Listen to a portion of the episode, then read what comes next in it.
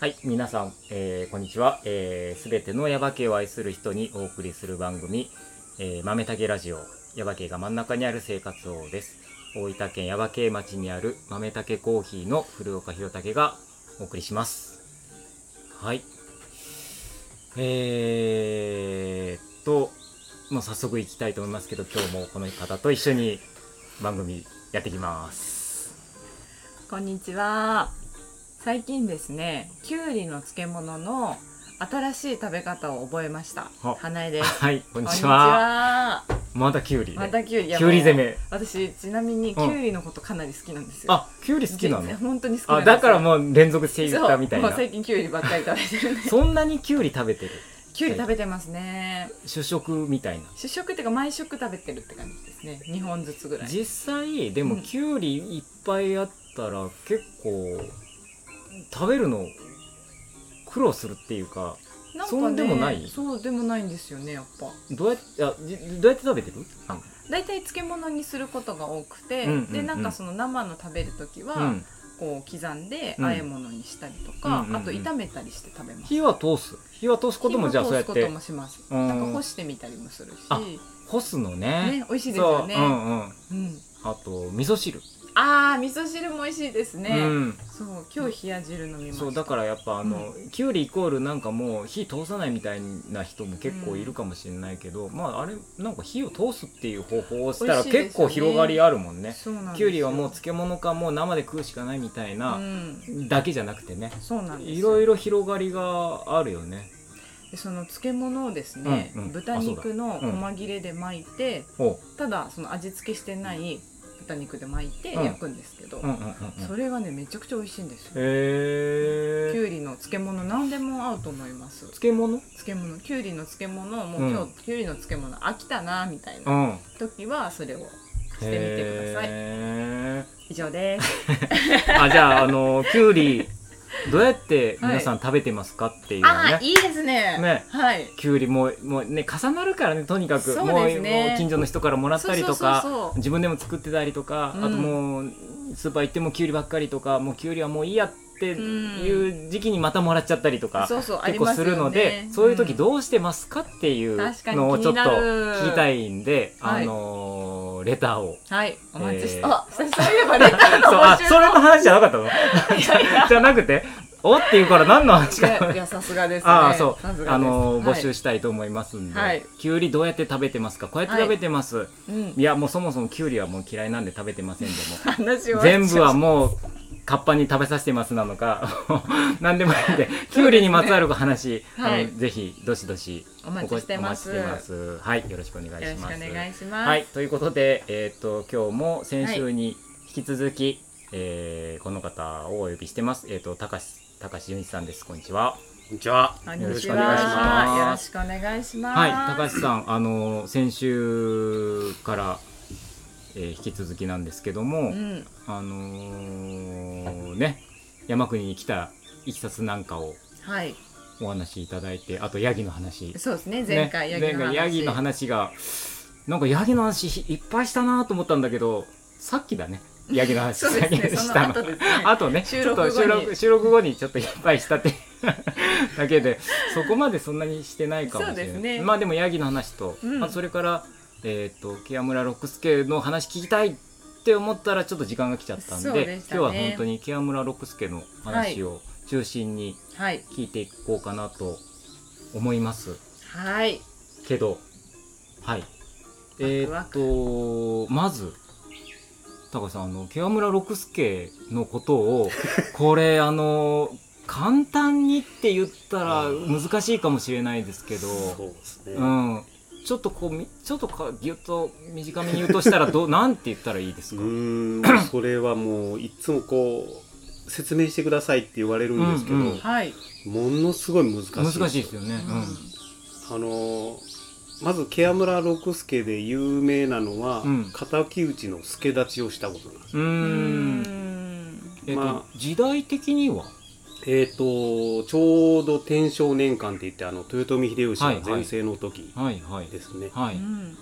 でその時代にあのケア村六助の師匠って言われている吉岡一味斎がこう弟子に暗殺されてしまって、うんでその娘たちが六助を頼りに来るんですよねう、うんんあのお父さんが 殺されたんで助太刀をしてくれとうんはいでその話がものすごい有名なところで、うんあのーまあ、文楽だとか、うん歌舞伎の古典芸能にうん取り上げられた、はいでその後も話はものすごい続くしていくんですけど、はいはいはいまあ、それそこもあの文楽とか歌舞伎には入ってるんですけど、はいうんその後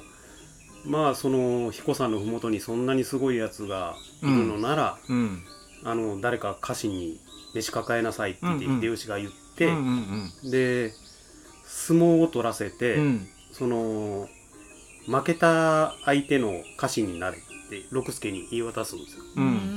んでその中で集まったのが37人から8人ぐらい、うんあの猛者たちが集まっはて、いで結局あと1人のところまで勝ち上がってしまうんですよね。ううんんで最後にあの熊本肥後の加藤清正のはい家臣になるっていううんんでそこからまたいろいろこう武功みたいなのがあって、うんで最終的にあの豊臣秀吉は、まあ、九州を全国制覇するとうん朝鮮の方に、まあ、侵攻していこうとするんですでそこについてってあの朝鮮の地で亡くなるっていうあああそうなんですね、はい朝鮮出兵出兵はいに行ってってことなんですそうねですああ木村六輔はねああれですね高橋さんはあれなんですケア村六助の資料館の館長をされてるんであすよそねうあそうそう ねそうねそうそのそうだから木村六輔のうんえっとごすごいこううん あすあ今日先週の話からいくと、はい木山六助がすごいいいと思ってそれをいっぱい調べていくうちに木山六助が、にはまっていって、うんはい木山六助のことをいっぱい調べてその資料館を自分でやろうとうん思われた、ってことですかそうですねその、ちょっとまた話が長くなるんですけど、はいいやいやいやはいはこのケア村六助の話っていうのは、うん明治から昭和初期ぐらいまであのー、本当耶馬渓の旅行案内に必ず出てくるへあーーケア村六助の墓っていうのがですねはいそこに行ってくださいよっていう案内に必ず載ってたとものなんですんですでそれぐらいの時期にはあの歌舞伎役者とかもケア村に来るぐらいへーだからもう日本全国で、まあ、そういうのが好きな人がはいはい知らない人はいないぐらいの話だったんですあーだけうどん自分が、まあ、中津市に来た時にうん、もう知らない人ばっかりだったの、そうですそうです、うんいや木村六助って本当にうんはっきり言って僕も知らなかったです中津にいてねうん本当にへえでまあそのままいやその歌舞伎の演題文楽だとかうん歌舞伎の演題になってうんでそんな歌舞伎役者も来るようなそういう話がこのまま埋もれてしまっていいのかな、ううんうんんでそこでちょっとそのいろいろ調べていくと結局はその実在したかどうかわからないっていうあ部分がうんへえかなりネックになってるなと思うあーへーただ結局そういう部分を地元に入って調べてないんですよね、ううんん今まではその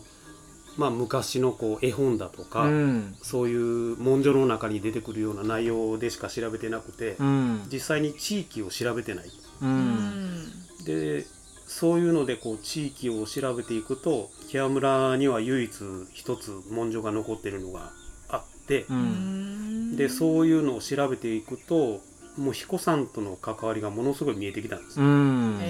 へーだからやっぱそこを突き止めるのと昔はこんだけ有名だったんですよ、うんで今木屋村にはお墓しかなくてあそこを訪れた人はもうお墓しか見れないのううんんもう何のイメージもわからないあ、うんうんうんそうですかっていうぐらいのうんうんうんでそのものすごく有名だった時期に、まあ、存在してた浮世絵とうんあの絵本だとか写本とかで今はまだ展示してないんですけどあの映画のチラシであったりとかうん映画にもなってるんですよえーいつ頃ですすごいかなそれはもう大正明治大正ぐらあいーへ映画にもなってたりとかですね、まあ、そういうのが見れるような感じにはしてたりあとはもうほんとこれも全く知られてないんですけどあの山口から九州一円熊本ぐらいまでーうんゆかりの地があるんですようんへーでそういうのも本当誰も知られずに存在してるけどその地域の人たちは細々守ってるっていえうっとだからケア村に今いらっしゃる人たちはは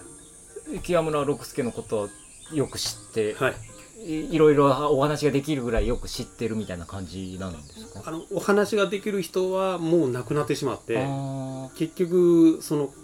語り部として地域にいた人が亡くなって、はいその後引き継ぐ人ももういなくなってたあなるほうんうんどでま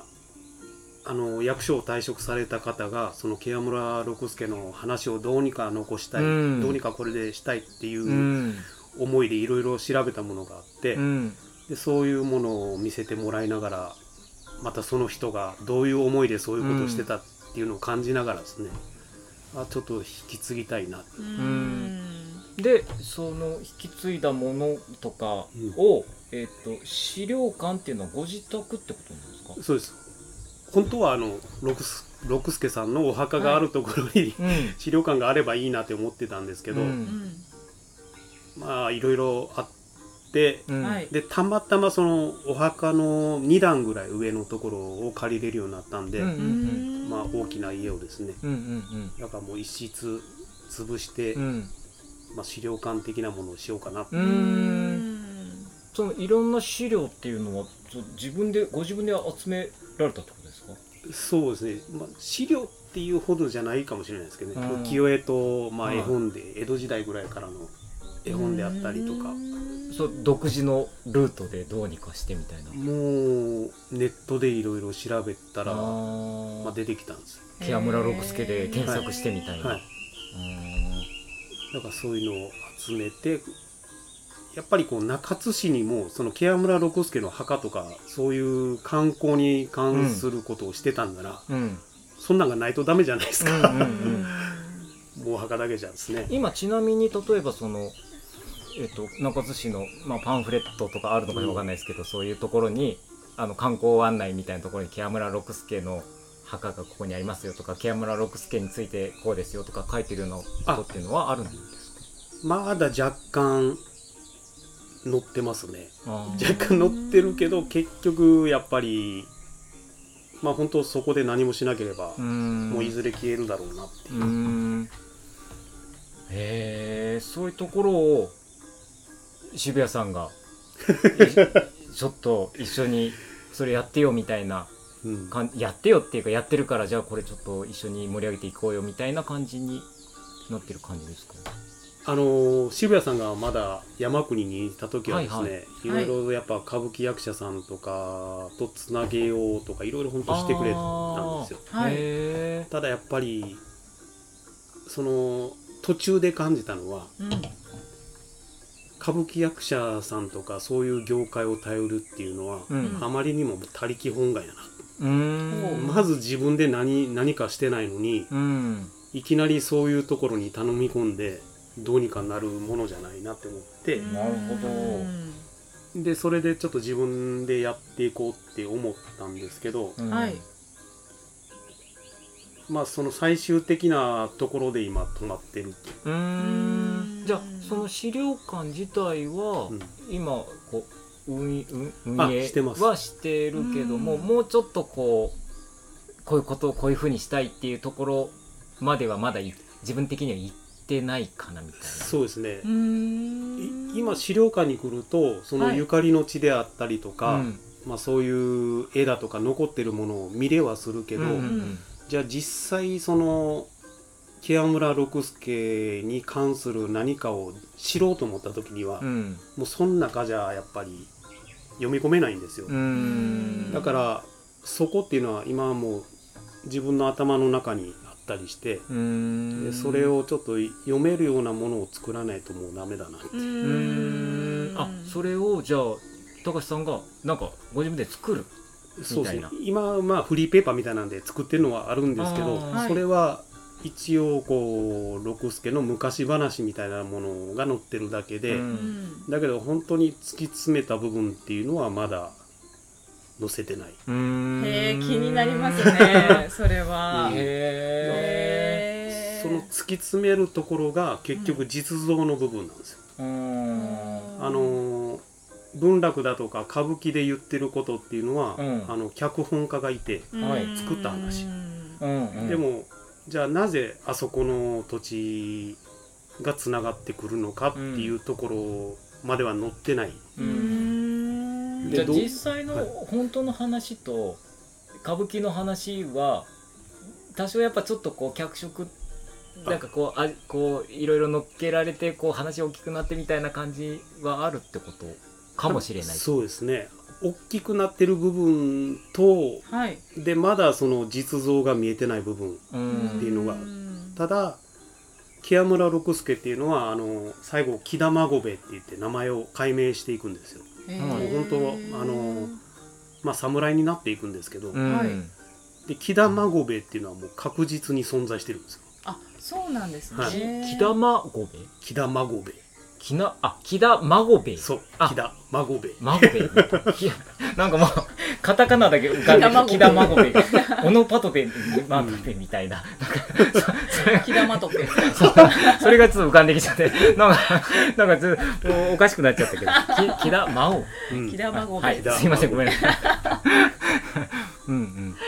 でその木田孫兵衛っていう人が存在してて、うんうんお墓があるところの家っていうのが木田っていう家だったっていうのを誰も知らないんですよへえだから地域のこと誰も知らないうんなるほどその地域に文書が残ってたっていうのも全然知られてないし、うんでそれ自体検証した人は誰もいない、いやでも不思議なのは、うんいやちょっといろいろいろ俺がね、はいちょっと不思議だなと思ったのはそのえっ、と一時期だから江戸明治大正かわかんないけど、映画も作られたでうん歌舞伎も一生懸命やってたって、うんそんなに有名だった木屋村六助がこのなんか時代が進むことによって中津でのその、まあ、序列って言い方が合ってるのかわかんないけどその観光のうんなんかもう全然すごい低い位置に行っちゃって なんかなんかそんなに有名だったはずなのになんでなんだろうなってすごい思うんですけど、そうですねうん今でもだってされてますよね歌そう舞です伎でねうんうん演目でうんあ本当、はい俺知らないこけのど間6月にもあったんですあよ、うんへーなんか天神というかこの前行ったんですけど福岡の町の方、うんそこにあってあなんあかそ本の当ですか、歌舞伎座うんうんそうそうそこにで演目にあったの演目にあその時あったかわかんないんですけど、うんここでや,、うんやってるんだよって言って私の旦那さんが知ってて、あはい、う言んへえ、ってましたへえだからまあ今でもじゃあちゃんとそういう演目でそうです、ある話だからこう歌舞伎をよく知ってる方は、ううんん、あキャあキャマラ六助、うんへえっていうあそうなんだみたいな、うんよく知ってるよっていう感じではあるってことですよね。もう一応古典芸能なんで、うんうんで特にその全部で11段はい。 1時間から1時間ちょっとある内容のものが11段あるんですよおへーでその中の木屋村の段っていうのがあって、お。はい。もうそこが一番人気でもうずっとそればっかり今やってるっていうでもやっぱ超有。名ってこ と超有名じゃないですかそれっ超有名て。うんで今でもやってるんだった今でらも。うんそれなんで今、今みたいな状況今みたいな状況って俺いやもでも言うのも変ですけどでももうなのかなってちょっすごいちと知らょっとれてても不思議じゃないですかそうですなんねかなんでそうななっんちゃかったの福沢諭吉をしてるじゃないですか。と 同例えじばねぐらいこう、そう前に来てもいい話ですよね。今の話聞いたらそう思いますよ、うん、なんかどじなんかそうなんでだろうなんか不思議ですよね。うん確かに。うん自分ももう本当今でもやっぱそういう感じでいるんですよ、うんあなーなんでこの人を取り上げないんだろうってこいうんないやめちゃくちゃマイナーな人だと思ってたんだけど俺、うん実は今、うん今の今まで、うんえそう俺だけみたいな感じだって平手さんだって地元の方なのそうそにっうてそう感じそうですそうよだね。から俺がそう思うぐらいだから、うん俺が思う俺がもうここのなんか全て代表だみたいなことはないですけどうんでも多分うん清村六輔のこと知ってるって、うん例えばその住民の人に聞いたらうん多分名前は知らないと聞いたことあるけどなんだっけぐらいしか知らないと思うんですよね。そうと思そいまのす状況がなんかえーって今の話聞いてたらちょっとうんなんかもったいない感じがしますよそうねで。そうですね、そのもう結局やっぱそこのもったいないなんですよ。うんうんそのいろんなこう効率を求めるやり方があって、まあ、例えば一つの大きな円があったとしたら端っこっていうのは結構難しいんですよね、うん生かそうと思ったらああなるほどだからそういう流れの中でやっぱ難しい部分があるのかなって思うんですけど、ううんんでも実際は端っこを生かすことでその途中とかもどんどん生きていくうんうんうんんですよ、もうあの漏れなくですね、うんうんうんうんうんだからそのもったいない部分をどうにかすれば、うんもっと潤うはずなんですうよ、んうんうんうんでそのもったいないと思ってる部分は結局もう一つの円の端っこにつながってるんで、うんどんどんつながっていくんですよ、本当はうんうんうんだからそういう思いもあったりして、うんやっぱり山国をどうにかしたいっていうううんんまあその中にケ村六助があったっていうですねいやーなんかどう花江ちゃんなんかかっこいいなと思いますかっこいいよねかっこいいですね、うん高橋純一さんじゃあかっこいいよかですねなんか、うんなんて言ったらいいのかなそのうんここまでいやその例えば地元じゃなくてこうよそから移り住んできた方が、うんこんなに悔や村、まあ、山国町をどうにかしたいとか、うんうんうんあのこんなすごい人がいてこういう話があってこんなことをちょっともっとみんなに知ってもらいたいってすごいこう、ねうん熱く熱い思いを持って言ってくださってることがすごいなんか俺は嬉しいなってそうですね俺が嬉しいなっていうのも変だけど、うんでもなんかでそれをまた例えば渋谷さんがうん間に立って、うんじゃあ一緒にじゃあ高橋高橋君も一緒にやってこいよみたいな感じになってる構図っていうのが、うんなんか山国町熱いなみたいな暑 いですね熱いなみたいな暑ですねみ天国私もすごい好きですあ本当ですかいやいいところですようん、ねうん本そ当うそう言ってたもんね、はい、うん好きですありがとうございますいやなんかその熱い、なんかねあの俺のイメージ、山国町の人のイメージってすごいなんかこうおとなしい感じだったんですよ そうね、でしょうんでうんでも確かにでも静かに闘志を燃やしてる人たちが実は結構うん中にはいらっしゃるっていうのが、うん例えばそうのん渋谷さんはまあい一応前からはしてたけどでもなんかこうよく話をしてみるとうん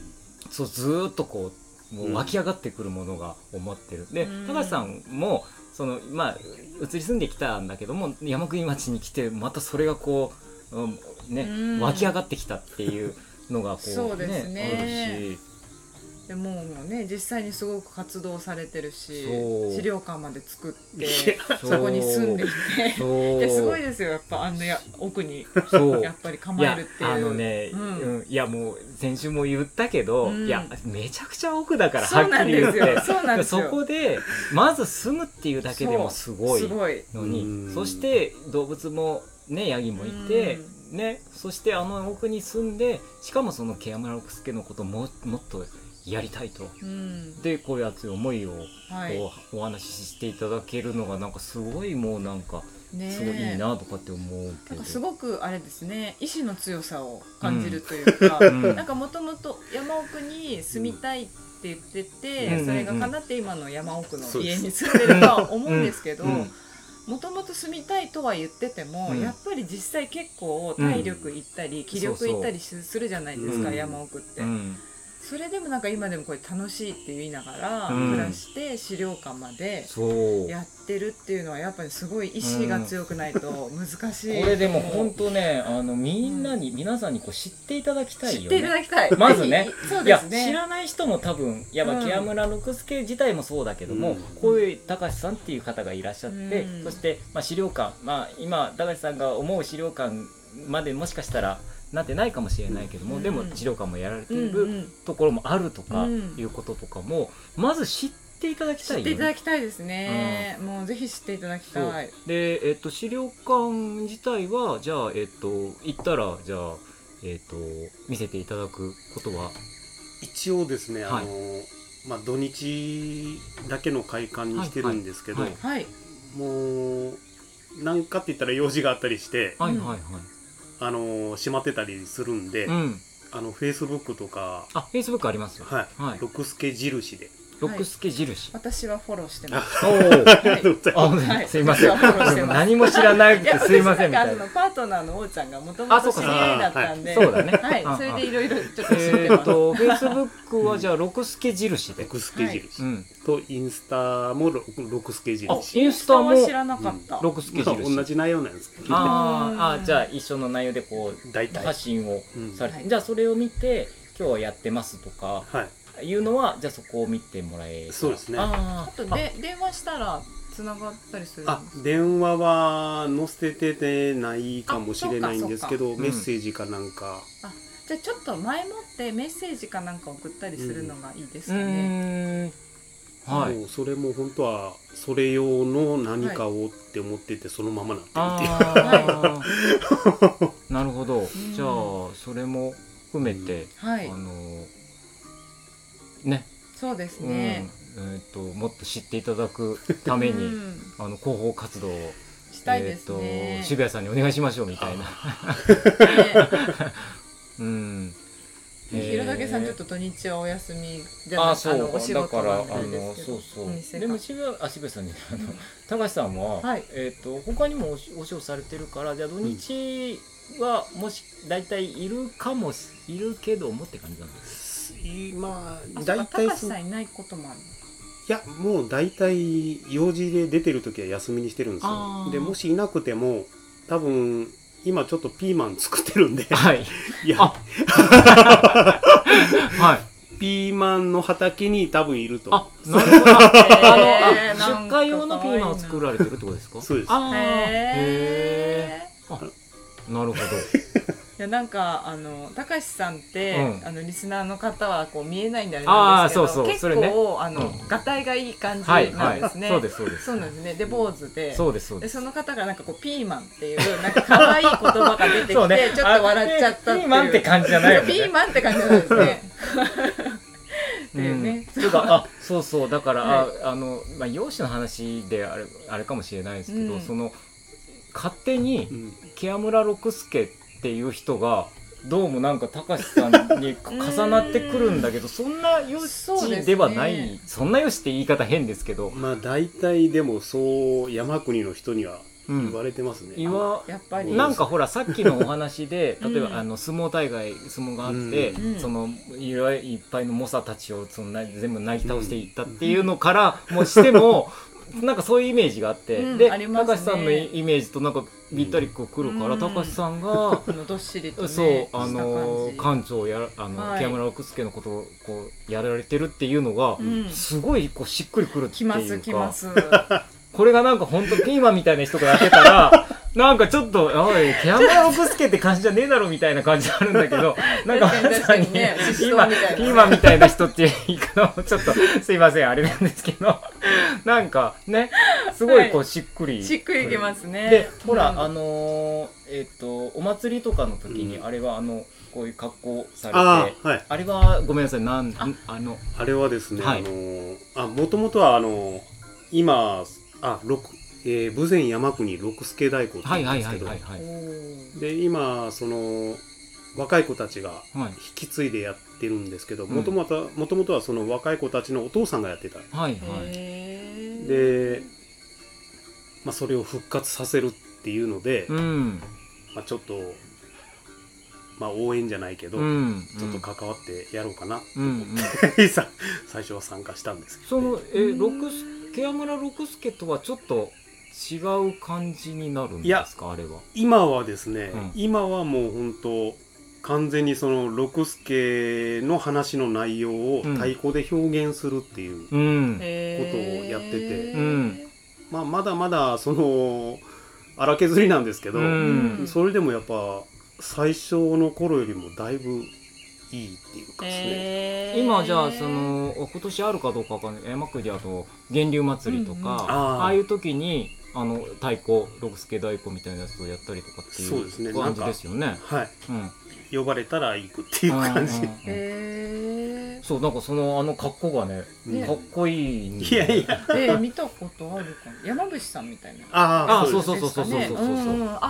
あそれは写真で見たことがある。あそうそう、はいああいうああいう感じあそうへかーでも彦さんの話とかもそうそういやー山口の話とかねーそうだなんか出しちゃったそうだそうだそうだそうだ、そういう話とかもねいろいろあるんだけどなねこれ足りないねやっぱ足りりないですね。やっぱあれもう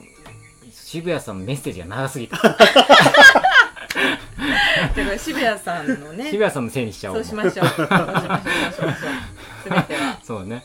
いやいやででももうん本当に、そっかだからロックその今そういうあのああいう格好してロクスケのその太鼓のこともされてるし、あとほらさっきあちょっと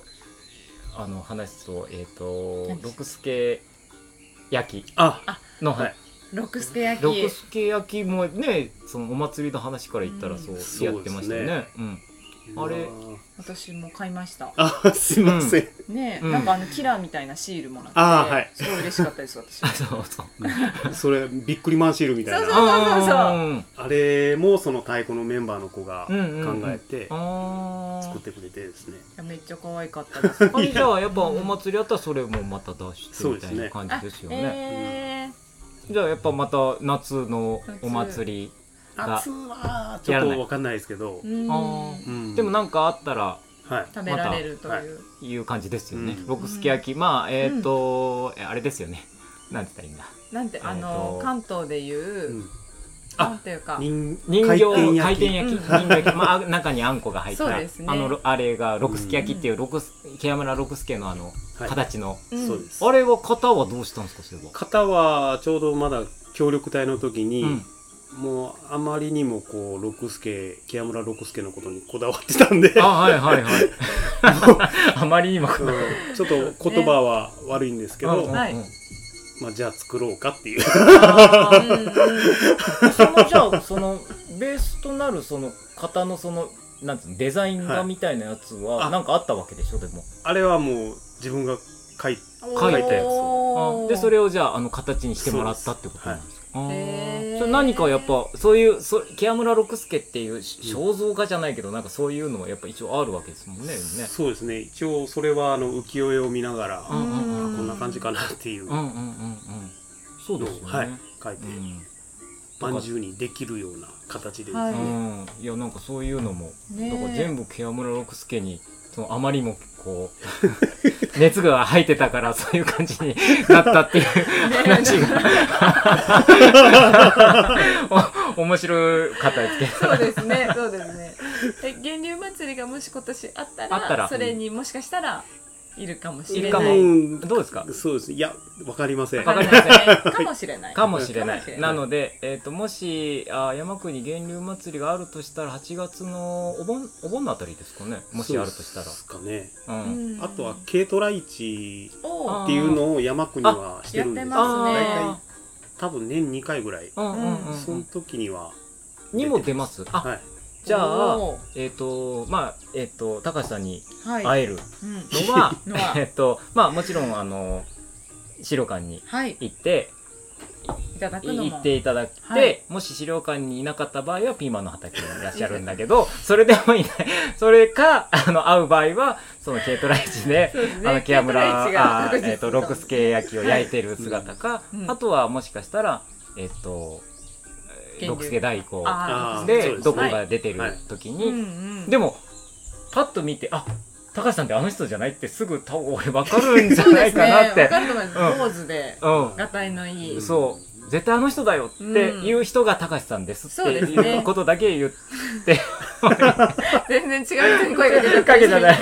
それはそれでなんか広がりがあっていいかもしれないそんうでですねそうですねあの積極的に声かけていただいてそうですね。山国にいっぱいきね、たくさんの人来ていただいて、はいあの清村六助のことあるいは、えっと、高橋さんのことなんか、はいあのもっともっと知っていただくようなはい。あの流れに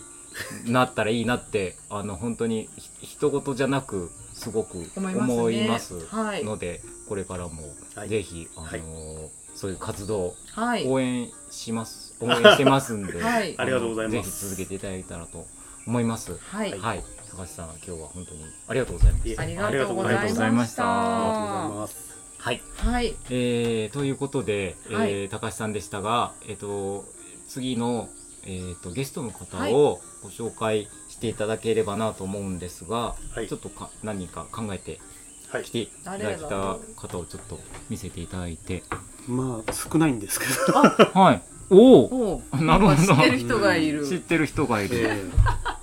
うーーんまあここは多分いつでも多分はい紹介されるとうん思うんですよね。はいだけど自分の中ではそのこのラジオのはい、はい、メンバーを見た時に、うんこの子をもっと早い段階で あ呼んであげたかったなっていうあの。なる ほどなるほどなるほどはいわかりました、でまあ、うんでもここはものすごく可能性があるので、うんはい。自分が一番はやっぱもうこのこの方もうみんな年下なんですけど、はいはいどこですかね、えっ、と山国あああ誰かと思ったああはいうん、ですねそうです。はい 山国の方はい。こちらも山国の方この方は、えっと、あ、はいこの方は山国の方で、はいこの方はもともと中津のあの旧市内はいにいた方で、うん最近山国に越してきたんですよ。へえ へーじゃあちょっとでも高橋さん推しはこの方そうです。でまあもしかしたらここっていう感じはい。はいわかりましたあのちょっとじゃあ後で後ほど相談しましょうはい。はい。いやーえーなかなか面白い。面白いねメンバーそうくるかって感じですうんね。わかりました、はいい、ありがとうございますありがとうございます。ははい、ということで、えーっと豆竹コーヒーからのはい、お知らせはあります特ねに。あります。あります。あります。のなんだっけシャーベットあ、シャーベット。オレが また忘れてた。あ、あのその冷たい、うんあのアイスコーヒーとか、うんアイスの飲み物がうん夏限定なので、はい。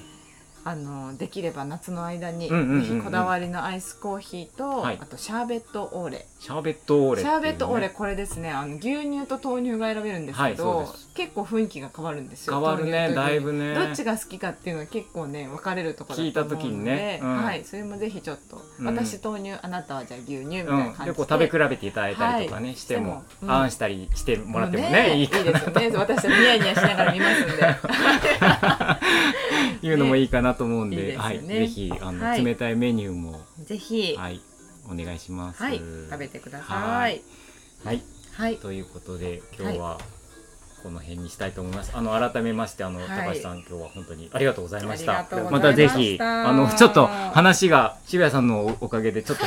あの 短くね高橋さんのお話が短くなっちゃったかもしれないですけど、はいまたぜひあの面白かっおた話聞かせていただければと思います。ありがとうございあまりした。がとうございました、はいとはいううことで皆さん、えー今日はここら辺にしたいと思います。はいではさよなら。さよならありがとうございました。この番組はコーヒーが真ん中にある生活を豆たけコーヒーの提供でお送りしました。